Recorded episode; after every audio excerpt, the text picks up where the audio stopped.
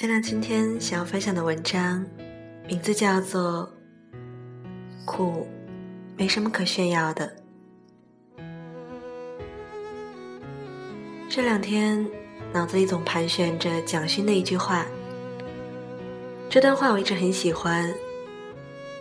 所有生活的美学，只在抵抗一个字：忙。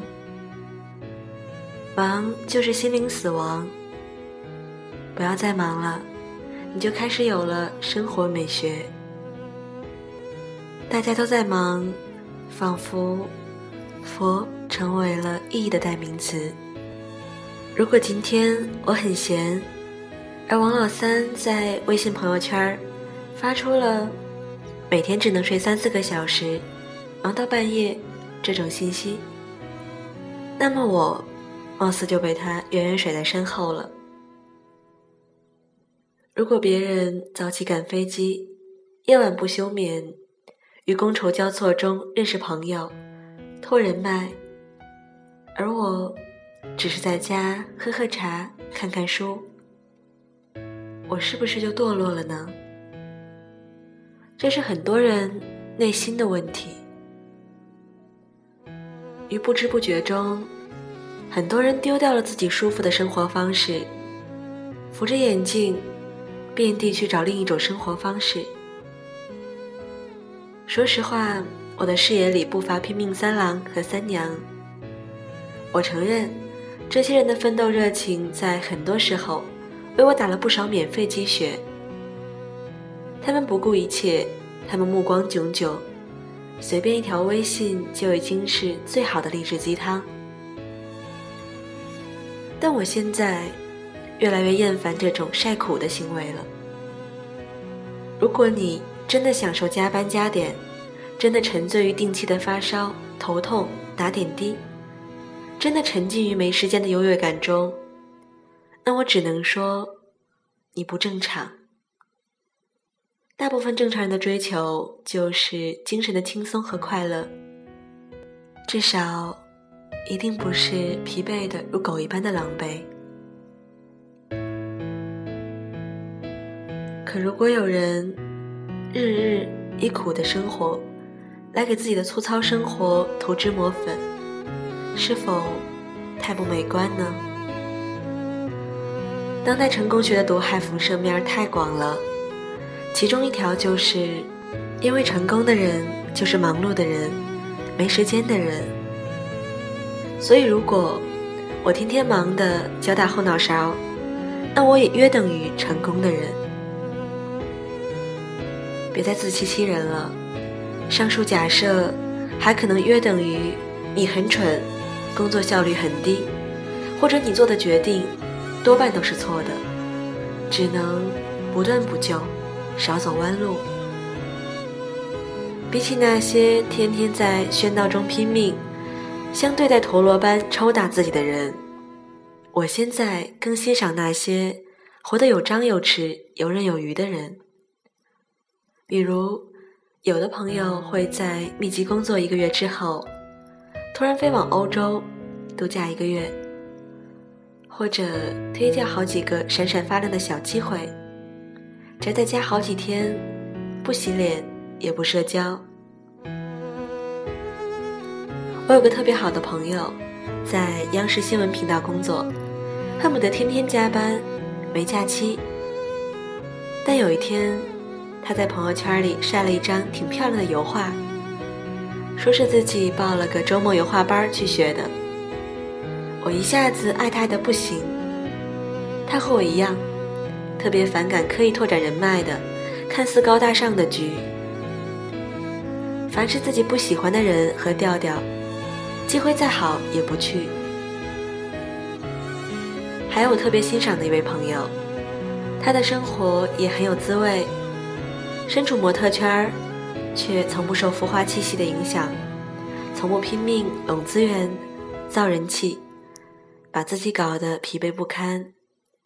他曾经跟我说：“人可以决定自己看到什么、听到什么，有些东西他选择不去接触，因为他觉得自己可能会受到不好的影响。”他潜心做自己的服装设计，喜欢复古风就沉浸到底。他是真的随遇而安，非常潇洒淡定，有机会就出去旅行看看世界。可事业照样风生水起。前几天我发现他把新款服装带去巴黎拍摄，一边玩一边拍着。人家没下功夫吗？人家没享受生活吗？工作永远做不完，事业可以做的一天比一天大。可是，持续扩张真的是一件好事吗？还记得前年去希腊的时候，导游跟我们讲，有一帮中国大老板。跑到当地一家酒窖，跟酒窖主人谈合作，每年买多少多少箱酒，结果被拒绝了。主人说：“我们每年只做这么多酒，多的不做。如果做太多了，我就没有时间去酒吧、去旅游了。”不仅如此，酒窖主人还把这些大老板介绍给了邻家的酒窖主人。酒窖主人自己不赚钱也就罢了，竟然还把钱主动送到竞争对手那儿去。可惜，这只是中国人的思维方式。现在，打鸡血的机构太多了，可鸡血到底哪家强？我想给大家提供的鸡血是这样的：我们打鸡血的目的是享受生活，丰富人生经验。是和家人们一起咀嚼奋斗成果，而不是打鸡血本身的快感。况且，你真的觉得自己需要那么多的鸡血吗？需要时再打，不需要时，请屏蔽他们吧。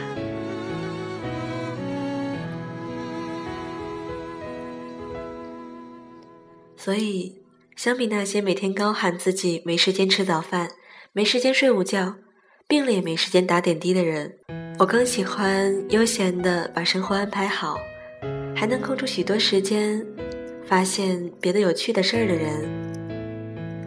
哪怕他的生产力没那么惊艳，在意义太多的时代，意义少就是奢侈品。比如和一帮朋友嘻嘻哈哈的吃顿饭，笑出眼泪来。比如，在别人连看画展、听音乐会都一场接一场，仿佛灵魂都要生吞的时候，我则悠哉悠哉的选一场自己真正喜欢的去看着。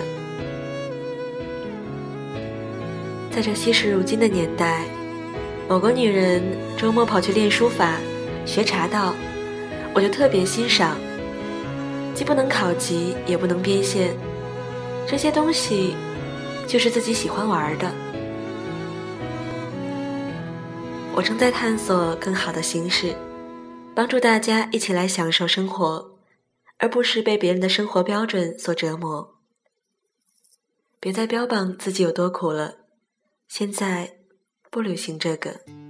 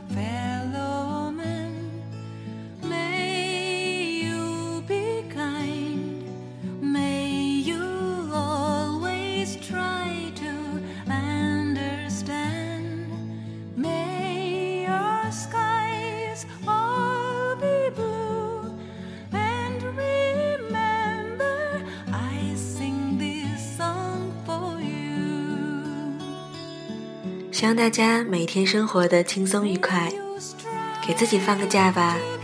我是月亮，祝大家天天好心情。我们下期节目再见，拜拜。